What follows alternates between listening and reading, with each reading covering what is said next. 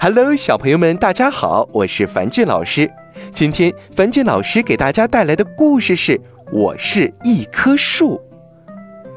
小辫子老师让小朋友们练大合唱，要在国庆庆祝会上做演出。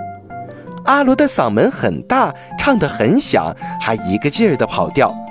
小辫子老师皱起了眉头：“阿罗，你演一棵树吧。”嗯，树不能唱歌，不能动，我才不演呢。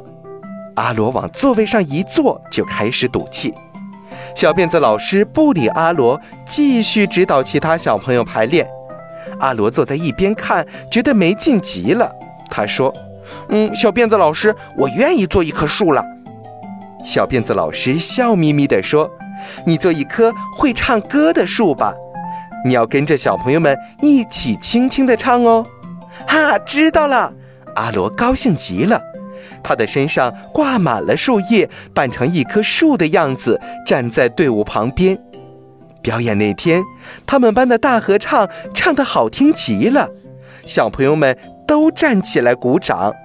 园长还表扬阿罗说：“哇，那棵树表演得好认真，站在那里一动也不动。”小朋友们。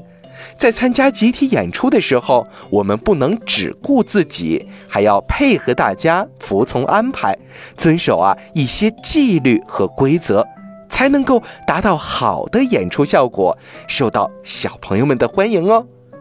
好啦，小朋友们，今天的故事就到这儿了，早点休息吧，晚安。